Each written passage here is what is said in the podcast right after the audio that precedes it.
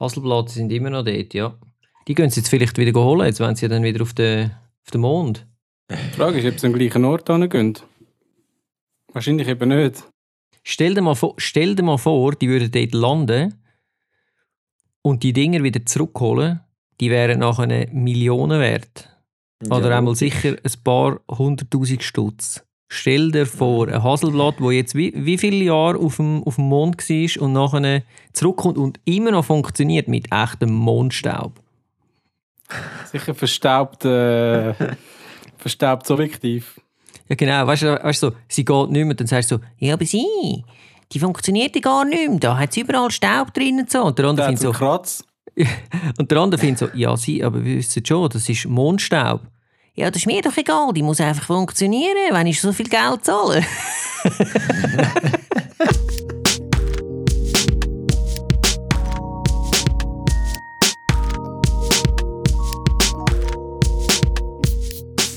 Herzlich willkommen zum ersten und vielleicht besten Fotografie-Podcast in Schweizer Mundart. Mit dem Stefan Tschumi, dem Sven Burkhardt und dem Bojan Ristic. Hoi zusammen und auch hoi zusammen dort draussen. Und ganz weit aussen habe ich etwas ganz Grosses für euch, beziehungsweise die NASA. Und zwar das grösste Objektiv, das je gebaut worden ist. Wisst ihr, von was ich rede? Ähm, nein. James Webb Teleskop. Ist ähm, gigantisch. Es besteht aus 18 Spiegeln oder 19, je nachdem, was man für eine Quelle findet. Und die werden im Moment ausgerichtet. Und das Teil ist so groß, dass es jetzt zuerst mal muss über Monate ausgerichtet werden und abkühlen, damit es nachher die besten, schärfsten, tiefsten Einblick ins Universum gibt. Das ist dann nicht mit dem auf den Mond scharf stellen oder so. Das geht dann einiges weiter. Aber Moment, es muss im All abkühlen. Ja. Von was wird denn das so heiß? Also zuerst ist sie mal ins All geflogen, dort ist es warm geworden und dann ist das natürlich ultra heikle Optik und die Spiegel, die haben auch noch müssen ausgefahren werden und so weiter. Äh, Jetzt ist gerade irgendwie der letzte Schritt gewesen, dass man die Spiegel fein justiert hat, wobei das ist glaube ich erst die erste Feinjustierung in einer Reihe von Justierungsmaßnahmen. Und dann ist es so, dass das Ding so konzipiert ist, dass es im Weltraum ist und im Weltraum ist es viel kälter als auf der Erde. Darum dauert es jetzt zuerst mal ein Moment, bis es dann wirklich so kalt ist. Und dann kann es eigentlich losgehen. Also Stichwort Rauschverhalten halt, wenn ihr wisst, was ich meine. Und Ja, ich, ich frage mich einfach gerade etwas. Von wem ist das gebaut? Kennt ihr das, das Sigma-Objektiv? Das Grüne? große, riesige, ja genau das. das Kultobjektiv mit all den Kommentaren auf Amazon. Ich meine, dort schreiben die Leute, sie können Ah. drin leben.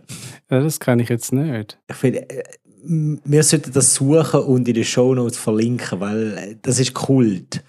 Und wenn ich das so höre mit Ausrichten es geht so, dann kommt mir spontan eben das Objektiv in den Sinn. Ein riesen Knüller. Aber ähm, ich finde es ich find's generell spannend, was, was im Weltraum gemacht wird, weil ich habe mal gesehen, respektive ein bisschen mitbekommen, wie das nur schon läuft, wenn du willst, Satellitenbilder sauber machen oder Vibrationen, du hast das Rauschverhalten angesprochen, aber auch Vibrationen, die Mikrovibrationen, wo du hast, oder dass ja der Satellit sich bewegt und dass dort dann auch die Maschinerien laufen. Da braucht es so spezialisierte Sensoren. Äh, crazy. Ich meine, wenn die Technologie einmal in unsere Kameras käme, Ja, wobei man muss jetzt ein machen? bisschen unterscheiden zwischen Satellitenfotografie und dem gigantischen Teleskop dort draussen. Also das Hubble-Teleskop ist ja auch noch irgendwie so um die Erde herum geschwirrt, glaube ich.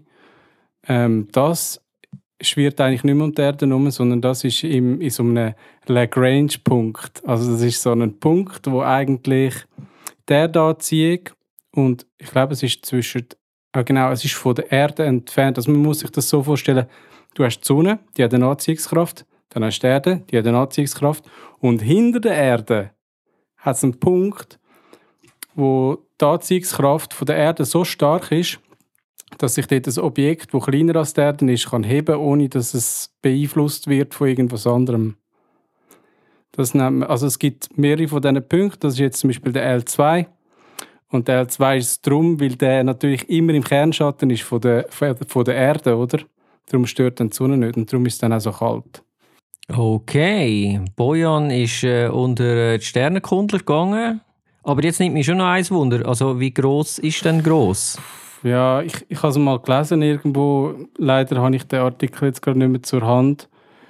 Ähm, ja, ich habe gemeint, irgendwie so wie ein Tennisfeld oder so. Die 18 Spiegel zusammen, die sind so sechseckig. Und ähm, es sieht ein bisschen aus wie eine Bienenwabe. Und ja, im Moment kühlt es auf minus 233 Grad, aber easy. Gibt es denn da irgendwie einen speziellen Prozess, weißt du, wenn, wenn du die Bilder aufmachst, wenn, macht ihr irgendwie Stackings oder wie, wie funktioniert das? Ja, das ist eben, das habe ich noch nicht ganz herausgefunden, wie es dann am Schluss funktioniert. Jetzt im Moment haben sie eben die einzelnen Spiegelplatten justiert, um von diesen 18 Spiegel 18 Versionen, also die haben quasi das Bild natürlich zurückgeworfen zum, zum Sensor und jetzt haben sie wie 18 Fotos gemacht und übereinander drüber gelegt, um dann schön können einstellen aber sie sind natürlich noch nie nicht. Also es gibt Bilder davon, die können wir sonst auch noch verlinken. Da sieht man einfach, wie es vorher ausgesehen hat, was für ein unscharfes Bild das das war und dann, was eigentlich daraus geworden ist. Und da sind wir immer noch am Anfang. Es geht dann noch viel weiter. Also sie haben auf einen Stern müssen justieren, der extrem weit weg ist. Also so ähnlich wie ich manchmal auf irgendwie einen Baum scharf stellen, der weit weg ist. und das Gefühl habe, es ist dann scharf, oder? Äh, und dann eben merkst du, der Baum ist gar nicht so scharf. Ja, aber meistens ist es dann immer noch besser, als ich auf unendlich stelle und den Mond damit fotografieren, oder? Wie wir auch schon diskutiert mhm. haben darüber. Äh, äh, ich denke, das Objektiv eignet sich jetzt nicht für den Mond, der ist einfach zu nah. Das kann, glaube ich, keine Makroaufnahme machen. Makro im Weltall, sehr geil. Übrigens, ich habe schnell, ich habe schnell googelt, nicht wahr, weil Google weiß ja alles oder respektive findet alles. Äh, und Sonnenschildgröße ist 6,5 Meter Durchmesser. Das ist der Primärspiegel. Und wenn wir jetzt hier von Spiegel reden, frage ich mich, ist das die Rückkehr zu Spiegelreflex? Definitiv, ich bin mir sicher. Absolut. The Future Baby. The Future is bright. Aber, äh, Was ist das für ein Spruch? bevor wir, bevor wir zu weiteren äh, zukunftsträchtigen Neuvorstellungen kommen, haben die gewusst, dass es auf dem Mond noch zwölf Hasselblatt-Kameras gibt, von dort, wo wir äh, auf den Mond gegangen sind, also die NASA. Zwölf? Die stehen immer noch dort rum. Die sind schwer zu mitnehmen. Die haben nur die Filme mitgenommen. Oder äh, was sind es da gewesen? SD-Karte. Combat Flash. Stimmt, jetzt, wo du sagst. Nein, die haben trotzdem mal schon XQD gehabt. Wir haben das einfach... Nein, aber vielleicht haben sie wirklich schon irgendeinen digitalen Speicher gehabt. Es wäre schon möglich. Sie haben ja auch eine Übertragung gemacht vom Mond. Ja, wahrscheinlich nicht. Also, aber äh, ja, die stehen immer noch dort. Und sie haben die nicht mitgenommen, weil sie schwer sind. Sie haben es zwar aufgenommen, aber aber nein. Ja, Mhm. Es zählt halt gell, jedes Gramm, wenn du wieder musst wegfliegen und wenn du noch zuerst musst irgendwie so ein bisschen, wie heißt das, Regolith zusammensammeln, also das Mondgestein, was eigentlich so wie Staub ist. Ähm, ja, da kannst du halt, ist wahrscheinlich mehr wert als so eine Kamera dann wieder zurücknehmen, denke ich jetzt mal. Aber ähm, in Zukunft, also sagen wir, wenn, wenn so die Zivilluftfahrt oder Raumfahrt zum Mond dann mal ansteht, dann werden sicher die ersten paar die gerade sich die Kameras schnappen und ein Selfie machen. Also ich würde es machen. Glaub, also du würdest Selfie mit der Kamera im Hintergrund machen? Oder du würdest Selfie mit der Kamera von dort machen? Ich würde zwei nehmen. Eine zum aufs Foto tun und eine zum Foto Gut, machen. hast ja zwölf. Ich würd, also eigentlich, wenn du ein richtig Hardcore-Fan bist, dann sammelst du zuerst die zwölf ein, stellst es hinter dir auf, nimmst eine von diesen zwölf und machst dann ein Foto mit diesen elf Kameras hinter dir. Oder? Ich finde, das ist eine sehr gute Idee. Ja.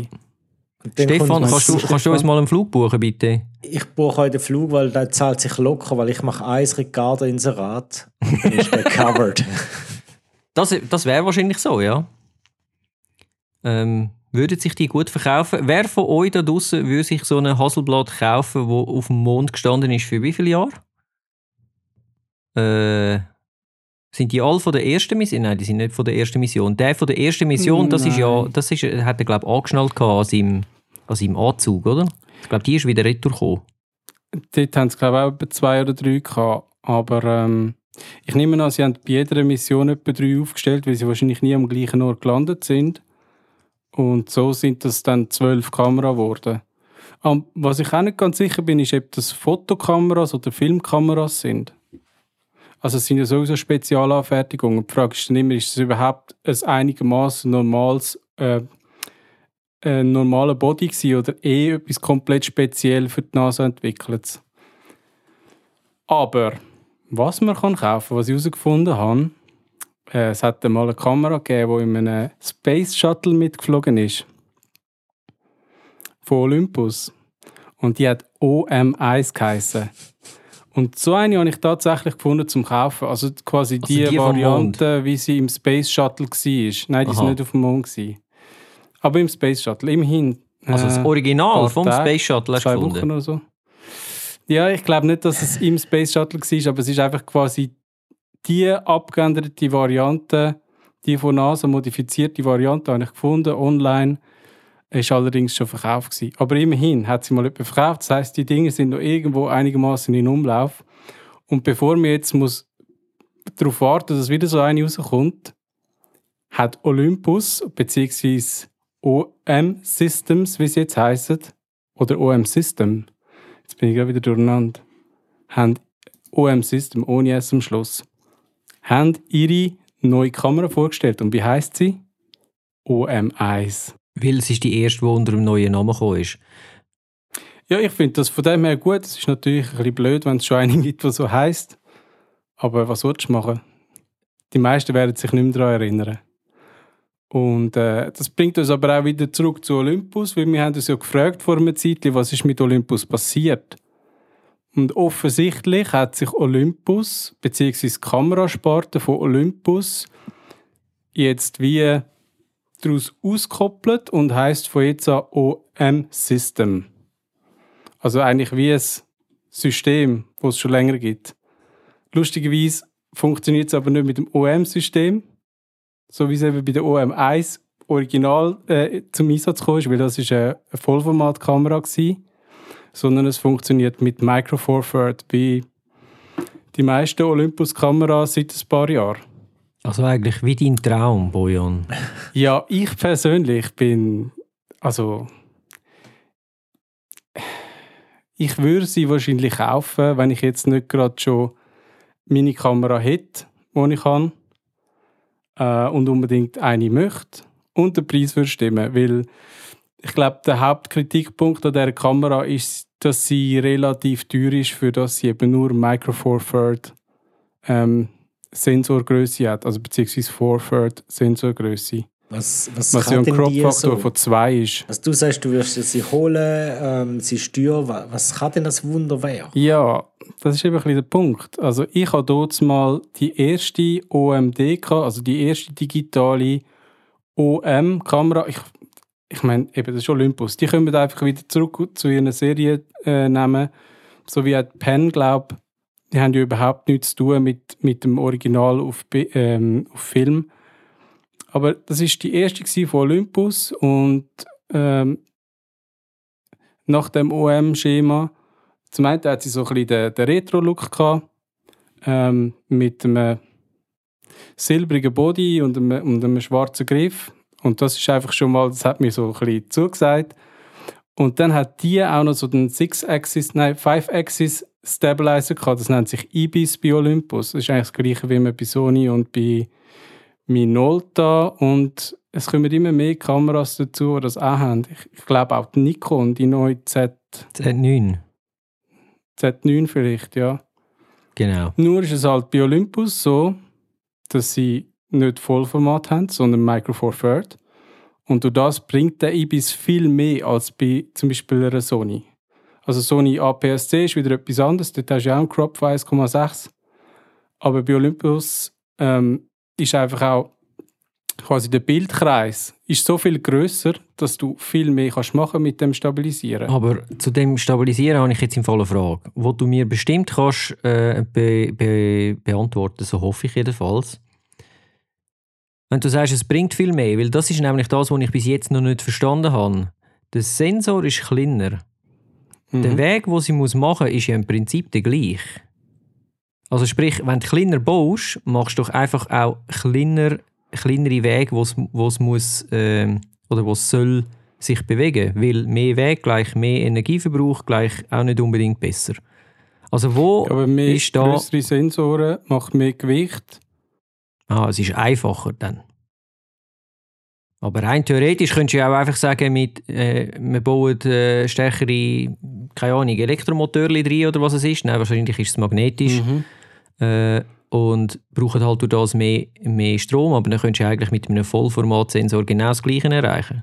In meinen Augen. Aber komme ich zu wenig los. Ja, eben, dann ist einfach der Body wieder viel größer und du hast immer noch das Problem mit dem Bildkreis. Weil wenn dein Bildkreis knapp an der Ecke vorbeischrammt, dann kannst du dort einfach nicht mehr so viel stabilisieren wie mit einem Micro Four Third, wo viel mehr Spielraum hat.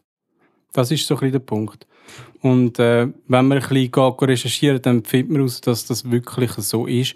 Also es gibt wenig Olympus-Verfechter dort draussen, aber wenn man sich irgendwie so ein bisschen Lowlight-Sachen reinzieht, von eben jetzt zum Beispiel diesen EM1, EM1 Mark II, Mark III oder auch die EM5, ich habe die Kamera geliebt, weil die hat einfach, sie hat einfach gut performt und sie ist technisch nicht wahnsinnig krass drauf gewesen. 16 Megapixel da, jetzt haben wir 20 Megapixel. Ich meine, das ist immer noch nicht wahnsinnig viel.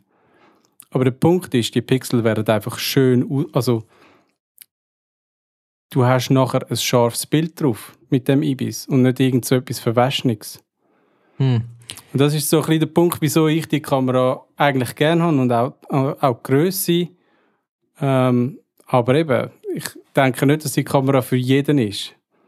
Und äh, ihr sind wahrscheinlich eher die, die nicht für die Kamera zu haben sind. Ja, es, es kommt ein bisschen darauf an, oder? wenn du sagst, der Bildstabi.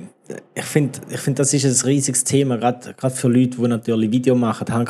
Wenn du immer das Problem mit wie ist das Rauschverhalten bei kleinen Sensoren, welche Auflösung haben wir, wie können wir stabilisieren und äh, ich habe vorhin jetzt mal schnell drauf geschaut, was mich doch wundernimmt, was dich da so fasziniert. Und wenn ich zum Beispiel also das Menü anschaue, muss ich sagen, es kommt mir sehr bekannt vor, kenne ich irgendwie von Sony, wo aber kritisiert wird für das, für das Menü. Vielleicht kannst du mir auch dort mal ein paar Inputs geben. Wenn ich Fotokurs gebe, dann struggle ich immer mega mit dem Olympus-Menü. Also das muss ja auch so ein Argument Ja. sein. Fuchs man sich dort irgendwann mal rein, finden wir dort die Liebe oder nicht zu dem? Das ist ein, das ist ein sehr guter Punkt, Stefan. Es ist da, wo ich die EM5 gekauft habe, also die OMD EM5 hat sie geheißen, etwa das Erste, was ich gemacht habe, war, ich habe mir einen- einen Guide aus dem Internet gezogen, wie stelle ich meine Kamera ein. Und das Geile ist wirklich dort, gewesen, ich weiß nicht, ob das jetzt immer noch so ist, aber da hast du so viele Funktionen können so einstellen, wie du es wie du's hast wollen. Und also zum Beispiel, ich habe einen, äh, wie hat das da geheißen? Also auf Display hat es natürlich gerade das Bild angezeigt oder in einer schlechten Variante, Live View heißt das, glaube ich, oder? Ähm, und das Display ist ein Touch-Display, ein relativ grosses, aber das Touch-Display hast du auch ausstellen, zum Beispiel zum Strom sparen. Ich habe zum Beispiel immer das Problem gehabt, dass wenn ich mit der Nase auf das Touch-Display gekommen bin, hat es abgedruckt. Das kenne ich.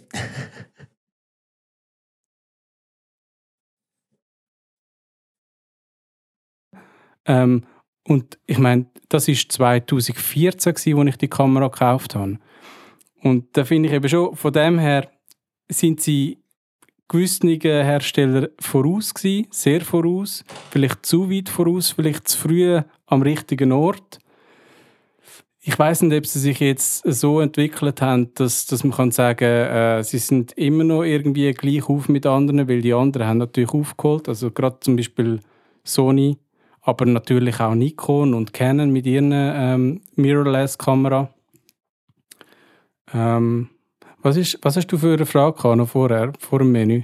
Ja, was ich mir immer so zur Frage stelle, ist, du musst ja Kompromisse eingehen. Das ist ja bei jeder Kamera so. Es gibt die perfekt einfach nicht, aber auf was leist, leist Priorität bei so einem neuen System? Ich meine, es gibt die, die einfach bei dem Microphone First bleiben. Das ist ja Panasonic nicht, sind nicht die einzigen. Es gibt so, wo, wo konsequent APS-C ausbauen und dann ist ja Rauschverhalten immer ein Thema. Und ich finde einfach, wenn es ein Hersteller mal anbringt, dass du nicht mehr so mit dem Bildrauschen kämpfst, dann hast du eine Kamera, die sich verkauft wie warme Weckli. Und warum gehst du an als Hersteller und bleibst quasi bei diesen kleinen Sensoren, aber nimmst es mit dem Bildrauschen in Kauf, oder? Wo du könntest anders optimieren also Gut, das ist Nischendenken. Ja, das ist halt schon die Frage. Ich, ich habe auch, bevor sie vorgestellt worden ist, habe ich mir auch überlegt, bringen sie echt jetzt ein Vollformat? Weil eben, man hat schon gewusst, es kommt ein OM1. Und dann hast du gedacht, what if? Was, wenn die jetzt wirklich eine Vollformatkamera bringen? Und auf der anderen Seite muss ich sagen, wahrscheinlich wäre es nicht so gut gewesen, hätte sie es gemacht. Sie hätte wahrscheinlich komplett verloren. Ich meine, gegen wer treten sie denn an?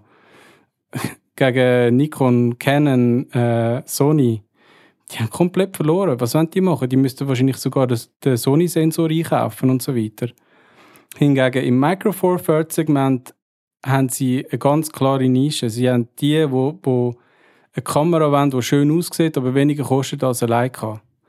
Ähm, sie, haben, sie haben auch eine gute Kamera. Leider im Moment ist sie zu teuer. Das wird wahrscheinlich das Problem sein, wieso das die sich nicht so gut verkauft. Vielleicht ändert sich das in einem Jahr oder so. Vielleicht hat das auch mit der Chipkrise zu tun oder so. Das weiß man nicht. Ah, etwas wollte ich noch sagen, Stefan. Du hast vorher noch Video gesagt, angesprochen. Ich sehe die Kamera überhaupt nicht als videofähig. Also sie kann natürlich schon filmen, aber wer sich so eine Kamera kauft, für den ist Video eigentlich eher irrelevant. Wenn du Video möchtest machen mit Micro Four Third, dann gibt es Alternativen. Genau eine vor allem, oder? Ähm, Moment, noch schnell, bevor wir da weitergehen, ich muss noch ganz schnell etwas sagen, und zwar wegen der Frage von Stefan. Also für mich ist es im Fall ganz klar die richtige Entscheidung gewesen, auch wenn es eine Marketingentscheidung war. Du musst dir vorstellen, das Ding ist wie, ich sage jetzt so etwas wie Porsche, weil du hast ganz klar ein Klientel, das auf das abfährt und äh, die würdest verschrecken, wenn du jetzt würdest etwas anderes bauen wo sie nicht erwartet. Also von dem her gesehen, ist für mich klar, äh, das ist die richtige Entscheidung und ja, das ist einfach ihre Nische und sie sollen die besetzen und äh, die anderen wollen ja eh nicht da rein. Also von dem her gesehen, wieso nicht? Meine Chance, zum einen grossen Teil vom Kuchen zu bekommen, ist, glaube ich, relativ gut. Noch nicht, Sven. Noch nicht. ja, und Porsche macht jetzt auch Elektrofahrzeuge und da hat man immer gedacht, nein, Porsche fahren nie Elektro und es funktioniert. Also es hätte können funktionieren ja, aber vielleicht ist ja Micro Four Third der Elektroantrieb. Für Videos. und nicht umgekehrt. Eben, Video, da gibt es einen anderen Hersteller dafür und der macht das offenbar ziemlich gut. Also eins muss ich noch sagen, ich habe jetzt die Specs mal schnell reingezogen, weil der Boyner ist jetzt ja so ähm, hin und weg von dem Teil und so und würde sich ja eben das Ding am liebsten gerade kaufen. Ich habe jetzt noch gesehen, ich meine, Blackout Free Shooting bis 50 Frames pro Sekunde ist schon noch geil. Also ist natürlich also, nicht so schlecht. Die Specs sind natürlich nicht überwältigend, wenn man es vergleicht mit irgendwie Sony A7 Mark IV, äh, R Mark IV oder so. Oder vielleicht auch Mark III. Aber sie sind auch nicht schlecht. Aber stimmt der Preis von 2200 Dollar? Eben. Holy moly. Der ist zu hoch. Der ist zu hoch. Aber das, das Ding ist jetzt gerade vorgestellt worden. Die Frage ist, ob sie es überhaupt können liefern du, im Moment. Wer weiß, vielleicht nehmen sie das Ding jetzt auch mit auf den Mond und dann äh, ist es das wert. Das werden wir sehen. ich glaube nicht, dass sie sich das können leisten können. So viel Marketingbudget haben die, glaube ich nicht. Dann gibt es andere Hersteller. So, jetzt endlich, jetzt dürfen wir, oder? Also Sven, Sven, dürfen wir? Jetzt, jetzt. ja, du darfst droppen. Nein, was, was wir haben wollen antönen, ist natürlich die, die neue GH6. Ähm, die finde ich viel, viel spannender, muss ich sagen. Genau wegen dem Aspekt Video, weil wir sehen einmal mehr konkrete Wege Richtung ProRes, also nicht ProRes Raw, wie wir diskutiert haben, ProRes Codex, ähnlich wie DJI implementiert hat bei dem Mavic 3, der Grund, warum Mavic 3 halt nice ist und der Rest nicht dran. Aber ich finde, Panasonic macht das sehr, sehr gut, wie konsequent sie ihre Lumix-Reihen entwickeln. Sie sind auch mal for Thirds und sie schaffen halt das, wo viele davon noch träumen. Ein Bildstabil, der so gut ist, dass du quasi ein Gimbal hast, ohne ein Gimbal zu haben. Das klingt jetzt irgendwie ein bisschen weirdo-mässig, aber du laufst mit der Kamera in der Hand und die stabilisiert unheimlich gut. Das wissen wir, weil das GH4 hat können, weil das GH5 hat können und jetzt machen es nochmal einen Schritt vorwärts. Also von dem her finde ich so eine Kamera eben sehr, sehr spannend. So viel ich mich mag erinnern. Ich habe nicht sehr viel mit der GH4 und GH5 gefilmt, hat es aber gegeben, wo ich gewisse Agenturaufträge ähm, gemacht habe für die Agentur mit ihrem Equipment geschafft habe. Und dort ist es crazy gewesen, wie gut dass die Kamera stabilisiert ist, also der Sensor stabilisiert ist. Aber es ist der Horror in Sachen Bildrauschen. Und ich meine, wenn man softwaretechnisch dort einiges rausholen kann, wenn man so jetzt ein bisschen die Specs anschaut, vom Color Sampling her, generell in die Richtung, wo wir gehen, mit, mit 10-Bit internem Recording und und und, da kommt einiges auf uns zu. Ich meine, Panasonic schreibt von 100 Megapixel Fotos aus der Hand raus. Also das kennt man ja, dass man kann, äh, kann man auf Stativ tun, nachher macht sie mehrere Bilder, kombiniert die und dann hat man hohe Megapixel-Anzahl. Das, das hat Sony ja auch, ähm, nützt sich zum Beispiel nie. Was einfach irgendwo durch mühsam ist, weil es beschränkt ist auf statische Motive und dann muss ich sagen, jetzt ist es schon nicht mehr lustig, oder? Statische Motiv, das hört schon auf. Also ein Tierfotograf kann es nutzen, ein Porträtfotograf relativiert es gerade auch, dann ist es ein bisschen mühsam. Und wenn jetzt Panasonic kommt mit, man kann das aus der Hand raus, das könnte spannend werden. Also was heisst, du hast Probleme mit Rauschen? Hast du ähm, bei normalem Tageslicht oder hast du einfach äh, irgendwo in einer dunklen Badwanne gefilmt? Ja, weißt du, äh, oder auf dem Mond? Ja, ich habe die Hasselblatt-Kameras gesucht auf dem Mond und nachher einen Gin-Druck in einer dunklen Badwanne. Nein, äh, zum Beispiel in einem Tunnel innen, oder? Dort merkst du, dort hast du schon Lichtquelle. Es war so ein Führerstand mhm. in einem Zug zum Beispiel, ähm, wo man so einen Timelapse gemacht hat. Und okay. dort innen merkst du es natürlich. Ähm, es war aber auch gewesen, im Inneren von Gebäuden teilweise. Also weißt du, man muss sagen, also so dunkel ist jetzt da doch auch nicht. Der Tunnel verstehe ich, diesen Bandtunnel absolut. Da haben andere Kameras auch ein Problem. Aber wenn du einfach im, im Inneren von einem Gebäude bist und dort kämpfst du permanent so ein mit Bildern raus, und sagst, hm, das ist nicht so cool. Ich glaube, sie haben ja dann auch Probleme mit der GH5 in dem Bereich und darum hat es dann die GH5S gegeben. Oder umgekehrt. Eben so, es gibt ja einfach zwei Versionen mhm. von der. Ich muss ganz ehrlich sagen, ich bin dort auch ein bisschen überfordert mit den verschiedenen Modellen, die es gibt. Und dann ist es noch so, dass teilweise, äh, ich weiß jetzt nicht, ob das bei der GH4 war, aber dass dann quasi GH4 schon draußen war und dann ist noch GH3S gekommen oder so etwas. Äh, und da bin ich eigentlich, also ja, da müsste ich mich mega einlesen, nur schon zum mal merken, was ist eigentlich wieso gibt es eigentlich zwei, die fast gleichzeitig rauskommen und sie heißen unterschiedlich. Und wenn man es dann vergleicht mit zum Beispiel GH4S mit GH4, sind es doch wieder so krass unterschiedlich voneinander. Und ich glaube, es hat noch derige ohne Bildstabilisierung. Äh, ja, aber äh, was du angesprochen hast mit der Bildstabilisierung, das ist ja genau das, was Olympus schon länger bietet als Panasonic. Also es ist genau das gleiche System. Das haben ja mittlerweile die meisten Hersteller. Und es funktioniert bei Olympus eben genauso gut wie bei Panasonic. Nur vielleicht zum Filmen nicht, das kann ich nicht sagen. Aber äh, ich habe jetzt auch die Specs ein bisschen verglichen in dieser Zeit und gemerkt, sie haben schon sehr viele Gemeinsamkeiten. Also zum Beispiel die ISO-Range bis 25.600. Ähm, dann haben sie natürlich noch Sensor-Shift-Funktionalität, eben zum, zum nachher so das Image-Stacking machen also den Sensor ein bisschen zu bewegen und dann quasi aus einem 20 oder jetzt äh, 25 Megapixel sind es bei der GH6. Es weiß ich was, das Vielfachste davon zu machen. Ähm, aber wo sie sich unterscheidet, das finde ich auch noch spannend, beim Viewfinder und zwar erheblich. Der Viewfinder von der Olympus ist viel größer als der von der äh, Panasonic Und der Viewfinder von der Olympus ist auch viel höher aufgelöst als der von der Panasonic. Also es ist einfach wieder so ein bisschen, wie habe ich meine Kamera, oder? Panasonic wird wahrscheinlich eher den Fokus legen auf Display und dann vielleicht eben zum Filmen und so weiter. Und der Olympus ist eher die Kamera, die du wirklich als Auge anlegst und abdruckst. Um, zum, Ja. zum ein bisschen verstehen, was die verschiedenen Konzepte sind davon. Und du dass es, dass es eigentlich die einzigen zwei grossen Hersteller sind im Micro Four Third Segment, klauen die sich eigentlich nichts. Ja, ich denke gerade, äh, das ist auch wieder so eine, so eine, äh, eine Kuchengeschichte, oder? Sie teilen sich auch bewusst ein bisschen auf, dass die einen sagen, hey, schau, wir sind einfach, äh, wir filmen besser und die anderen machen die besser Fotos und sie haben aber mehr oder weniger den gleichen Ansatz. Ich meine, du kannst das natürlich, äh, ja, sie können sich oder sie machen sich das Leben so ein bisschen einfacher, sage ich jetzt mal, gegenseitig, oder?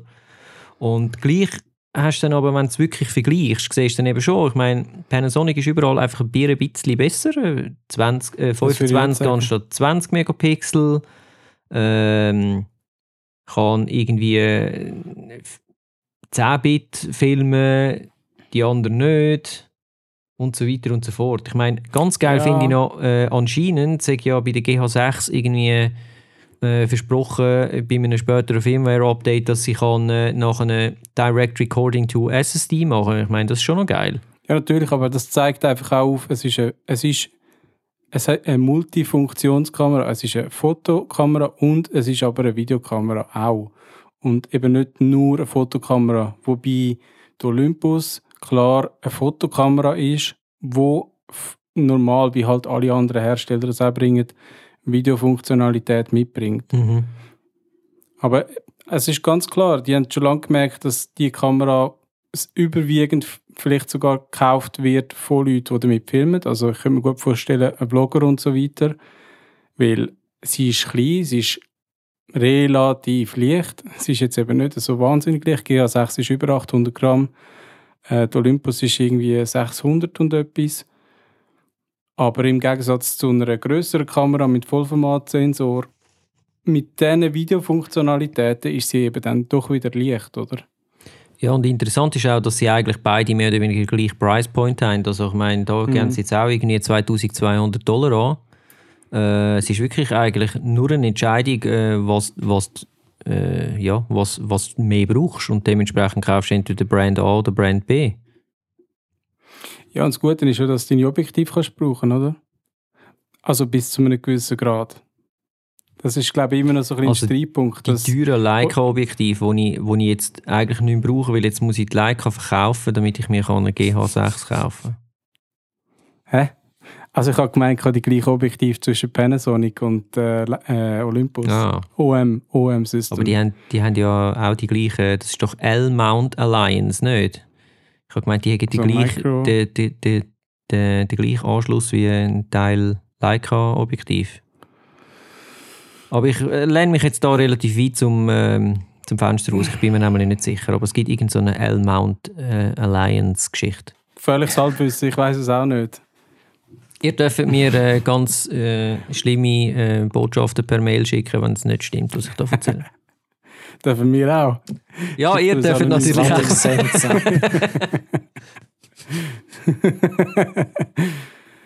Ja, gut. Ähm, Stefan, hast du noch etwas anzumerken zu der GA6? Du nein, ich, ich finde es ich find's einen coolen Schritt wieder mehr Richtung Video. Es tut dem Markt gut und da werden wir noch vieles sehen. Aber gell, letztendlich es ist Gear und es entwickelt sich so schnell und ähm, mal schauen, was kann geliefert werden, was kann nicht geliefert werden. Ich erinnere an die Folge Anfang des Jahres, also von dem her. We will see. Also ich könnte mir auch vorstellen, dass jetzt die, die Produktzyklen ein bisschen abgebrochen werden. Also dass man nicht mehr ganz so viel Produkte kann vorstellen wenigstens für die nächsten zwei, drei Jahre. Dafür, wenn Produkte kommen, dann sind es richtig interessante und nicht einfach... Wir haben es doch in letzter Zeit auch ein paar Mal erlebt, dass es so ein bisschen Produkte rausgekommen sind, wo man sich einfach hat müssen fragen wieso genau. So Resteverwertung und so. Gerade Mhm. bei Sony. Äh, das scheint jetzt im Moment gar nicht möglich. Von dem her, naja, dafür werden Produkte auch alle teurer. Aber wenn wir schon von teuren Produkten reden, Was für eine Überleitung. ja, das ist jetzt gerade so über mich gekommen. äh, letztes Jahr hat ja ein sehr bekannter Hersteller, ein äh, Fruchthersteller, äh, seine Laptops relanciert, oder? Seine MacBook Pros, die richtigen. Yes. Und ihr zwei habt euch beide mindestens eins so ein Gerät geschnappt. Also geschnappt ist ein bisschen, ist ein bisschen übertrieben. Wir haben mega lange darauf gewartet vor allem. Ja, ja, aber, aber ziemlich schnell nach der Keynote so, shut up and take my money, Ja. oder? Also eigentlich während der Keynote schon Hast fast. du nicht während der Kino zuerst Aktien gekauft und nachher das MacBook? Doch. Sehr schön. Ich habe während der, während der Keyframe, wo ich das gesehen habe, habe ich nochmal Aktien angekauft. Das ist tatsächlich so. Aber es ist jetzt also nicht so viel gewesen, dass ich jetzt das MacBook gratis hatte. So ist es dann nicht. Aber gelohnt hat es sich trotzdem. Ja, dann schiessen doch gerade mal los. Was, was, was sind so eure Erfahrungen? Was hat euch bis jetzt am besten gefallen ab, ab dem neuen Produkt? Also, dass es dann einmal angekommen ist, das ist schon mal, das ist schon mal positiv gewesen. Also, ich habe ganze, wirklich ziemlich genau drei Monate gewartet. Ich hoffe, das ist nicht das Wichtigste. Nein. Weil wenn du nur willst, dass du das Produkt hast, dann hättest du auch schnell können in und dir in- irgendeinen billigen Laptop holen Das stimmt. Aber was, was gibt es jetzt? Was ist so der, der Selling... Was ist so das Hauptkriterium gewesen, wieso du das Produkt jetzt hast wählen? Abgesehen davon, dass dein Alter relativ alt war, ist, ist, immer noch ist. Immer noch ist. Ähm, ja, also bei mir ist eben, wie du sagst, es ist wirklich äh, der Grund gewesen, ich kann einfach wollen, äh, oder müssen langsam meinen alten iMac ersetzen und ich habe einfach auf etwas gewartet, wo äh, den M1 neu betrifft. Und mit dem M1 Pro Max ist es natürlich äh, eigentlich genau das gewesen, was ich wollte. Und ich bin also auch nicht enttäuscht worden. Nebst dem, ähm, dass es einfach so gewisse Sachen, zum Beispiel Affinity-Fotosachen, so schnell abspeichert, dass ich nicht einmal merke, dass es gespeichert hat. Ähm, oder äh, Aufstartzeiten gleich null sind und ähm, also ganz, ganz weit oben bei mir ist endlich habe ich einen Laptop, wo auch wirklich ein Laptop ist, weil einfach Battery Life Rules.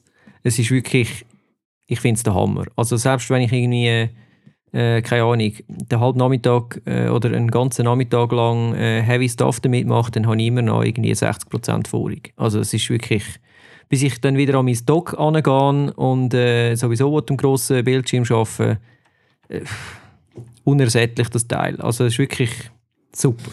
Ist im Fall ganz, ganz spannend, dass du das sagst mit dem Battery Life, weil ähm, ich finde im Verhältnis zu anderen ja, es, es ist besser, das merkst, aber es ist jetzt nicht, äh, dass Jesus auf der Erde gekommen ist. Also die Tierleuchte kann ich nicht mit meinem äh, Notebook. Ich finde, es ist wirklich okay, aber wenn ich schneide dran, ähm, ja, es, weißt du, also beziffere das mal ein bisschen. Wie lange kannst du editen? Gut, ich muss ehrlich sagen, Videoschnitt habe ich bis jetzt wirklich äh, eigentlich noch gar nicht müssen machen jetzt im Moment. Ich habe wirklich einfach so ein bisschen Fotos äh, bearbeitet und geschrieben und YouTube gesurft und was auch immer, was man halt so macht. Und ähm, ja, da kannst du jetzt wirklich irgendwie... äh, Ich kann den ganzen Nachmittag einfach irgendwie in der Stube sitzen, am Fenster ein bisschen die Sonne reinlassen und äh, kann dort arbeiten und es ist einfach mega angenehm und ich muss zu keiner Zeit irgendwie einen Schiss haben. Es wird auch nicht wahnsinnig heiß, dass ich jetzt irgendwie das Gefühl habe, shit, ich kann es jetzt dann nicht mehr auf dem, auf der, auf, auf dem, äh, auf dem Schoss haben oder so. Und ich meine, mein alte, alte, in Anführungszeichen, was war es? gewesen? Wann ist das erste gekommen? 2016. 16, genau. Ich meine, das Ding ist einfach nach zwei Stunden leer, egal was ich mache. Also, Gut, das ist natürlich auch das Alter ein bisschen mit Schuld. aber im Winter ist es angenehmer, Aber- weil, weil äh, dann hast du einfach schön warm. Das ist schon so. Jetzt hast du wahrscheinlich fast ein bisschen kalt, hä? Schon eine Heizdecke Aber- dazwischen legen oder so. Aber äh, Stefan, was, was, was hast denn du jetzt für Erfahrungen gemacht und mit was hast du geschnitten? Ähm, ganz, ganz verschiedene Premiere sicher. Ähm, es ist ein bisschen, ein bisschen besser mit Final Cut, muss man sagen. Es sind nicht Welten, gar nicht. Das erstaunt mich noch. Ähm, Stabilität und Geschwindigkeit von, von der Software ist ein anderes Thema, aber Battery Life äh, schenkt sie sich nicht viel. Das gleiche gilt für DaVinci. Ähm, After Effects saugen es natürlich leer. Also ich finde, wenn wir wirklich kreativ arbeiten, dann ja, es ist besser als andere, aber es ist nicht so, wow, mega crazy, so lange hätte ich es nie erwartet. Der, der Effekt hat sich bei mir gar nicht eingestellt, weil ich meistens eben so Sachen machen bin. Ähm, wo ich bei dir bin, wenn man jetzt nur ein Buchstaben in ein Word töckelt oder im Excel etwas ausfüllen zum Glück momentan nicht allzu viel Side Note, dann, dann hebt das Ding ewig, oder? Das definitiv. Aber ich glaube, eben jemand, der nur das macht, der kauft sich auch nicht den Rechner. Und darum relativiert sich die ganze Geschichte für mich plötzlich. Weil die, die Zentralfrage ist ja, wer braucht das Gerät überhaupt? Und ähm, ich habe im Vorfeld ja dann auch mal den, den Bojan gefragt, ja, so M1 Max, M1 Pro, wie viel, äh, wie viele Kerne willst du denn haben oder was ist sinnvoll und die ganze Geschichte. Und ich glaube, ich bin recht froh, bin ich dann beim 14er nicht auf die 32 Cores gegangen, wegen dem Aufskalieren, weil so einen riesigen Unterschied bei meinem 16er zu meinem 14er merke ich jetzt dann doch auch nicht, trotz Power Mode, lustigerweise. Also auch bei den, bei den Exportzeiten nicht. Eben, es, ist, es ist nicht jung oder so, es sind coole Geräte, absolut. Also ich finde es die besten Laptops, die ich je hatte. Aber ich finde gleich, man muss ein bisschen relativiert sehen, gerade so mit dem Battery Life, der geschwärmt wird. Aber das ist, ich finde, das ist ein wichtiger Punkt, Stefan. Äh, also zum einen hat es ja immer damit zu tun, wie du mit dem Gerät schaffst, oder? Zum Beispiel, ich habe mir ein M1 MacBook gekauft, also das normale ohne Pro und Max.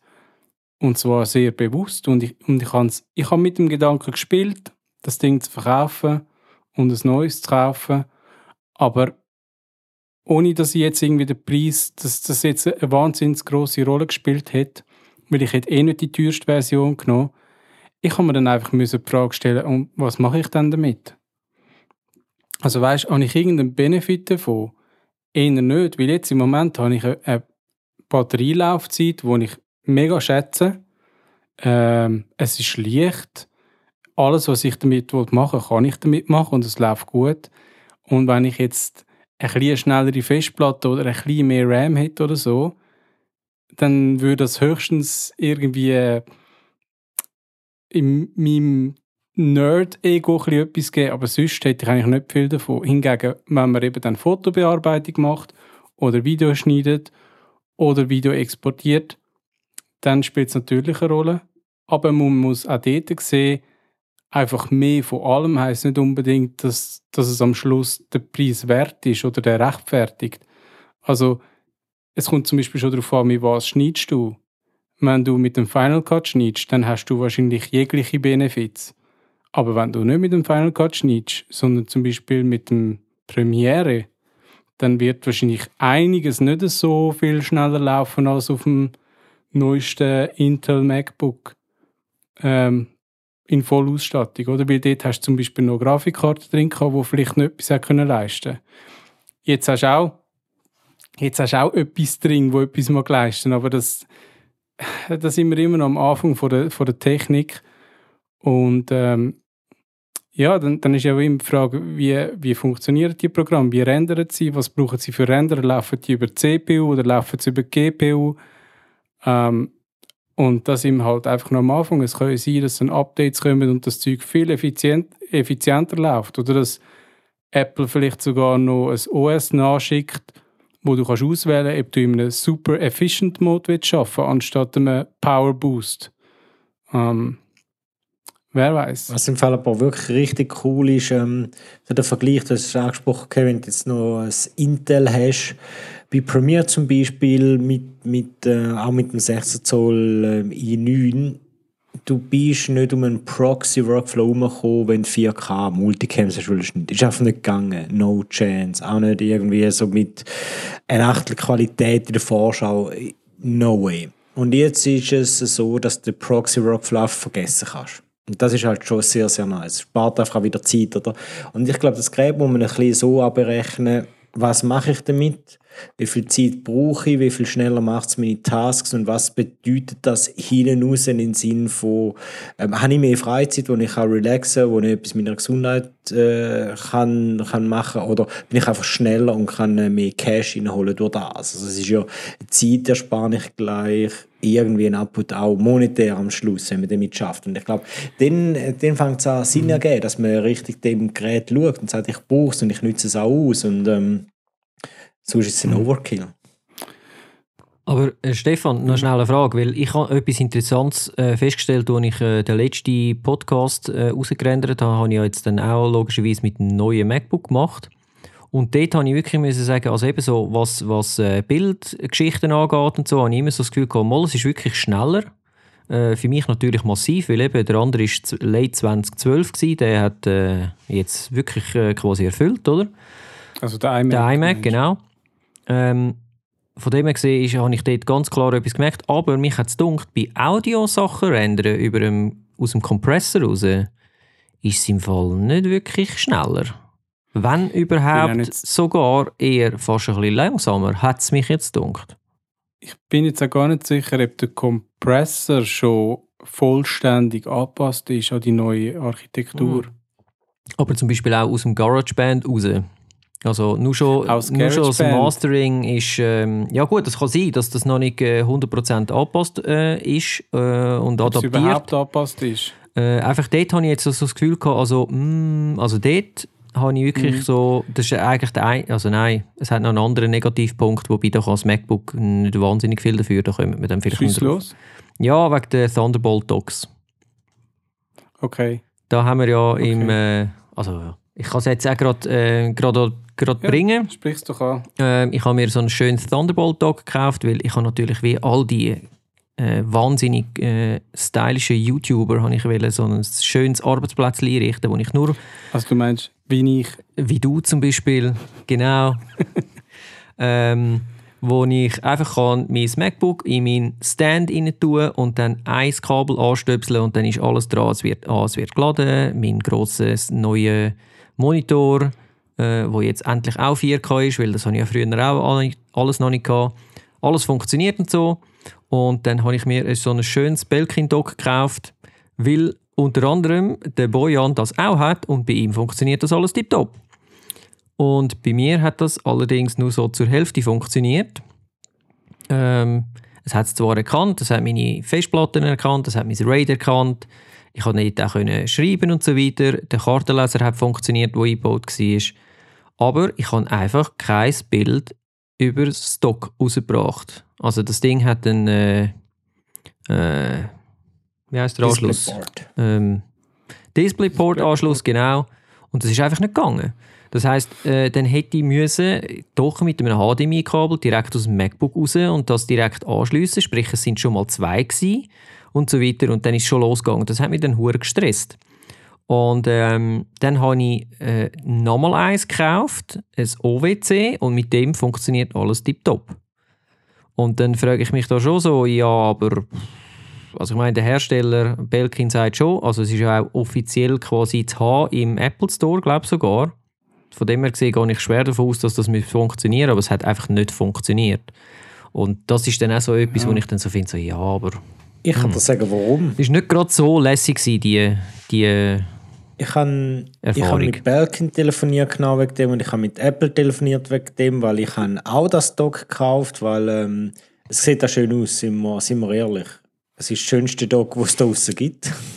By far. Natürlich, ich kann es zuerst Ja, aber wirklich, wo du, wo du dahin gehst, wo wir dort an dem Abend über Dogs geredet haben und du schmeißt da in die Runde, ich muss sagen, ja, that, that's it. Und ähm, es ist von den Specs ist es genau das, was die meisten brauchen, oder? Ja, du, du, ich finde, du hast genug Anschlüsse, ist alles nice. Vor allem, wenn du den Displayport kannst benutzen, ist ja super nice. Und mit der Intel-Architektur geht das ja auch super.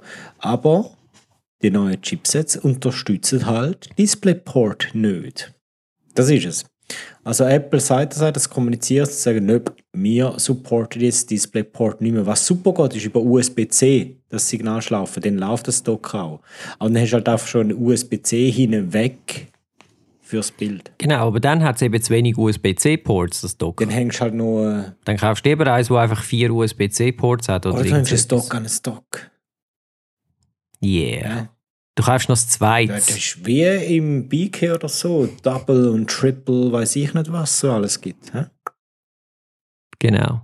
BK, das erinnert mich an etwas. Ist das nicht einmal eine Ich Schuhmarke weiss nur gewesen? nicht was. Ist doch eine Hm. Skater-Schuhmarke gewesen? Ähm, no idea. Nicht? Ich kann es jetzt auch nicht sagen. Vielleicht fällt es mir in den nächsten paar Folgen dann irgendwann mal ein. Äh, ja, aber sonst, Stefan, bei dir, hast du noch irgendwie negative Erfahrungen gemacht jetzt mit dem Nein. Gerät? Oder positive? du hast, glaube ich, noch nie Positives gesagt. Doch, doch, natürlich eben das mit, mit den Proxies, dass das völlig äh, weggeht. Ich meine, ah ja, stimmt. weißt, äh, es ist noch lustig, was es mit dir macht. Du, du hast das Gerät und denkst so im ersten Moment, shit, es sieht so alt aus.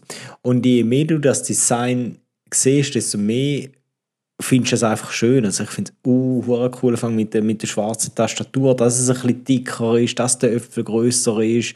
Ähm, es ist so wirklich Design follows Function, wo du extrem merkst. Und ich finde es lustig, es wird oft die Notch kritisiert oder thematisiert. Ich finde zum Beispiel, die ist pf, völlig egal. Du merkst die null im Alltag inne. Das Einzige, was ein bisschen stört, ist, wenn er so den, den Hang dazu hat, so wie ich, so möglichst viele Icons dort oben rumzuhängen, weil die mega praktisch sind. Dann teilweise sind die einfach weg, oder? Dann musst du so auf Vanilla zurückgreifen, wo du dann so ein Collapse-Menü bekommst, wo du die Items alle kannst dort haben. Die wichtigsten siehst du permanent und die anderen tust du auf so auf einmal klicken, dann gleich ausfahren. Aber das ist halt irgendwie so semi-sexy. Aber sind wir ehrlich, sonst habe ich auf meine Liste ganz voll gehabt, ein paar Icons gar nicht, jetzt sind sie versteckt. Also ja, es ist halt so Notch Life. Ich finde, es passt sehr, sehr gut in die ganze ähm, Designsprache rein, wo es generell hat. Notchlife. Notchlife. Das ist nach dem Dongle schon so ist jetzt Begriff? Notchlife. Okay, das habe ich noch nicht gehört. Wird es echt äh, nach der Generation C und Y und so weiter irgendwann eine Generation Notch geben oder geil, so? oder? So die, die das Leben gar nicht kennen, vor Notch. Ja, genau. Ja, ich hätte, das wäre jetzt eben meine Frage so, erstens, welche Farbe und zweitens, ist die Notch schlimm? Aber die hast du jetzt eigentlich schon beantwortet, also welche Farbe? Space Gray, Ähm, Silber? Ich habe mich unheimlich schwer Fall genau mit, mit dieser Frage. Ähm, ich habe verglichen, ich habe fotografiert, nebenan gelegt, also wirklich eigentlich völliger Schwachsinn. Das ist ein fucking äh, First World Problem, das ich da aufgemacht habe. Und ich habe gemerkt, äh, wie silly das ist, aber du kannst fast nicht Aber es ist eins. aber es ist eins, ja. Am Schluss, am Schluss ist es zweimal Space Gray geworden. Ich weiß, das können wir argumentieren, aber dann nimm doch einmal Silber und einmal Space Gray. Aber ich hatte müssen sagen, letztendlich Stock ist Space Gray, ähm, es ist so viel Space Gray die eh schon, auch gewesen, weil ich vorne schon auf dem Space Gray war, bin jetzt die ganze Zeit und ist es gerade geblieben. Und ähm, Sven, das sehen ihr leider nicht, aber Sven hebt seine silbrige Tastatur, Wireless Keyboard ins Bild mit ähm, ja, weißen Tasten, passt halt so gar nicht. Jetzt äh, verrate ich ihm, dass ich halt Ich klappe jetzt einfach das MacBook zu, dann stört es mich weißt du, nicht. jetzt können bei Ricardo schauen. Also ich hatte den Glücksfall gehabt, dass ich wirklich noch ein original verschweißtes Tastaturli und Müsli gefunden habe von einer Lady, die das mal gekauft hat und gefunden hat, ich habe es mal wollen in Einsatz nehmen, aber nie in Einsatz gebracht, jetzt verkaufe ich es. Und ich denke so, wow, das stellt jetzt nicht mehr her. Oder sie hat einen iMac Pro gekauft. Ah, dann hat sie es, das kann natürlich auch sein, ja, dann hat sie es dabei. Ja. Vielleicht hat sie eine andere Tastatur mit hintergrundbeleuchteten Tasten. So farbige, so schlimme. Hat ja, hat ja die Apple-Tastatur auch immer noch nicht, oder? nicht. Nein, hat sie Das nicht. finde ich eben einer der grössten Downer. Aber ich sage dir jetzt etwas, ist im Fall nicht so ein Problem, weil ich habe jetzt im Umbau, im Zuge des Umbaus von meinem, ähm, von meinem Arbeitstisch, äh, habe ich jetzt auch mein Beleuchtungskonzept ein bisschen angepasst und ich habe jetzt äh, noch mehr LED-Stripes und es ist einfach nur geil. Ja. Also brauche ich keine beleuchtete Tastatur, alles okay. Also du meinst, sind das jetzt so, ähm, also kannst du die Farbe ändern? Äh, ja, bei denen um den Tisch herum ja, bei denen oben äh, an meinem Kopf nicht. Aber das ist völlig Kannst du okay. da so Regenbogenfunktionen machen? Yes. Dann sind es nämlich LGBT-Lights. ich denke, das ist kein Böse, das darf man, glaube ich, schon machen. Und sonst, das ist, äh, Das ist der Bojan. ich nicht gesagt. Der Bojan ist kein Witz gekommen. Genau. Ja, äh, bitte jetzt die bösen Mails ab jetzt sofort an Bojan schreiben, nicht mehr an mich. Ja, also wer sich davon jetzt irgendwie negativ, ähm, ähm, ähm, jetzt hätte ich fast gesagt, berührt, ähm, betupft fühlt, nein, das, das dann schon gar nicht. Betupft fühlt, der kann sich ja melden und dann können wir vielleicht das dann auch nochmal aufarbeiten. Aber ich glaube, es Bojan ist mit nichts. Schlimmes gewesen. Bojan mit Ähm, mit Y und U. äh, ja, also, wenn die noch etwas zum MacBook Pro verlieren oder was meinen ihr? Also nur etwas. Wenn ihr immer noch am Struggle sind, ob ihr so ein Ding wirklich wollt oder nicht, es ist das Geld wert.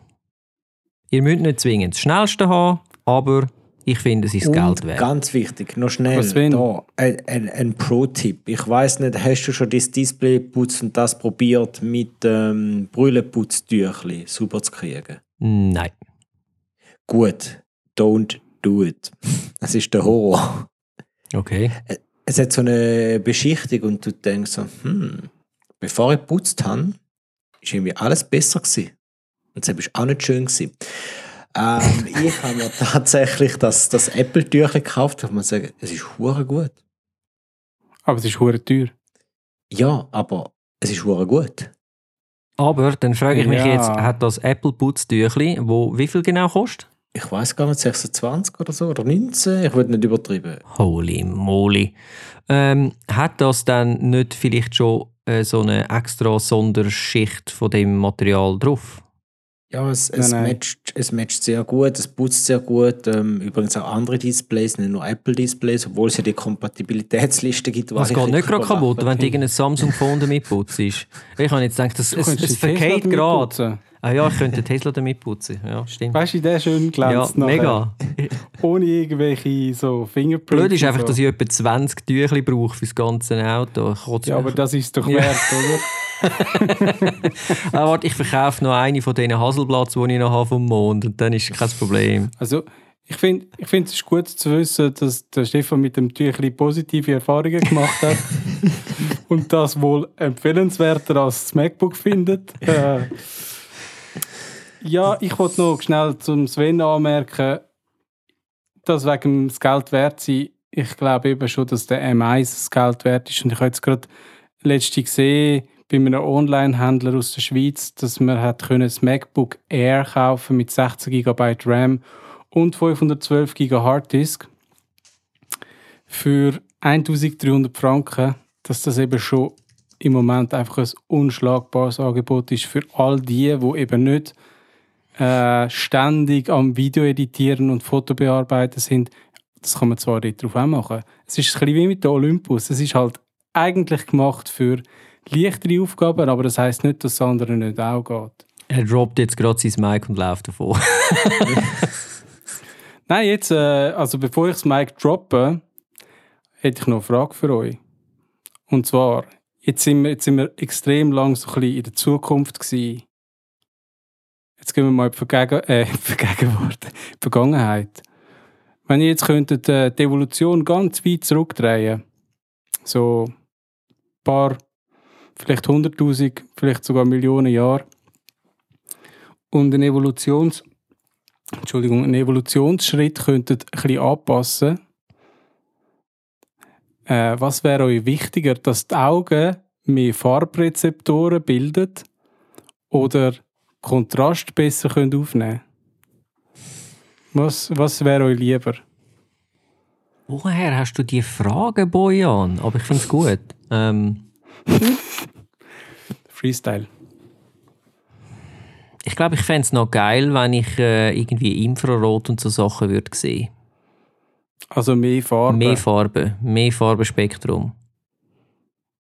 Ja, no Mehr brainer. ist besser. Ja, da definitiv. Weil mit der Helligkeit sind wir eh ein bisschen, wie soll ich sagen, wir sind relativ gut unterwegs. Aber bezüglich Farbe, uh, da sind wir recht eine primitive Spezies. Also von dem her, ja, Farbe, Farbe. Mega. Aber wäre mehr Kontrast nicht auch, dass wenn es dunkel ist, dass du noch viel mehr siehst, obwohl es eigentlich dunkel ist? Also so wie Katzen. Weißt, du, vielleicht sind, sind doch wir auch in der. Dunkelheit. Ich, ich glaube, wir sind vielleicht auch froh, dass wir vieles, wo, wo im Dunkeln passiert, gar nicht sehen. Aber ich weiß, aber meinst, es gibt Aber ja die coolen Dokus, äh, wie heißt sie? Night on Earth, Earth on at Night oder irgendwie so. Ähm, es gibt zwei Pendants, eins ist eine Netflix-Produktion, das andere ist eine Apple-Produktion. Ich meine, ich finde es mega cool, dass du so kannst in die Nacht hineinschauen und siehst, was dort passiert, was du eben nicht siehst, wie die Tiere jagen, oder? Und teilweise musst du sogar ähm, ja, die Wissenschaft ein bisschen umschreiben, weil wir von anderen Sachen ausgegangen sind, vom anderen Verhalten ausgegangen sind. Sicher wäre spannend, aber ich, ich bin absolut Team Farbe. Also beide. Mhm. Und du, Bojan? Ich liebe Farben. Ich habe mir gerade überlegt, wäre es so schlimm, wenn ich nur noch die Hälfte von meinen Kontrast sehe, dafür alles knallig. äh, ich möchte niemanden dazu ermuntern, aber äh, Stichwort Microdosing. Nicht, dass ich es schon mal probiert Nicht, dass ich es schon mal probiert hätte, aber äh, das würde, glaube ich, in die Richtung ein bisschen gehen. Ähm, ja, bevor wir zum Schluss kommen, haben wir noch einen, äh, einen Zuhörer, der sich gemeldet hat bei uns, der Peter. Danke vielmals für deine Anregung. Wir sind jetzt leider noch nicht so kurzfristig dazu gekommen, das Thema ähm, diskutieren, aber es geht um Belichtung und wir werden das sicher in Zukunft dann mal in einem Podcast verarbeiten. Bis dahin hoffe ich, dass ihr alle weiterhin zuhört. Äh, bitte ratet doch unseren Podcast bei iTunes oder Spotify. Und äh, für Fragen oder Anregungen könnt ihr euch an podcast.fotografie-stammtisch.ch wenden oder auf der Facebook-Seite einen Kommentar hinterlassen. So. Das ist es. Die erste, Ja, die erste Folge vom. Mond, sozusagen. Können wir das so sagen? Gear Talk auf dem. Mond. Ich habe ich hab mir im Fall überlegt, wie wir die Folge könnten nennen Und? Bis zur Unendlichkeit und noch viel weiter ist mir so durch den Kopf gegangen. Aber dann dachte ich, nein, das ist doch der Spruch von dem von Toy Story, oder? Ja, das ist Der vor allem Astronaut. Enterprise, mein Liebe. Ah, wirklich? Ja. Ja, schon. Ja, Gut, in dem Fall Enterprise. Enterprise. Wirklich? Ja. Ich google es nachher. Aber. Weiß es nicht. Aber ha- habe ich jetzt. mü- Müssen wir noch Ciao sagen? Genau. Ciao zusammen. Ciao zusammen.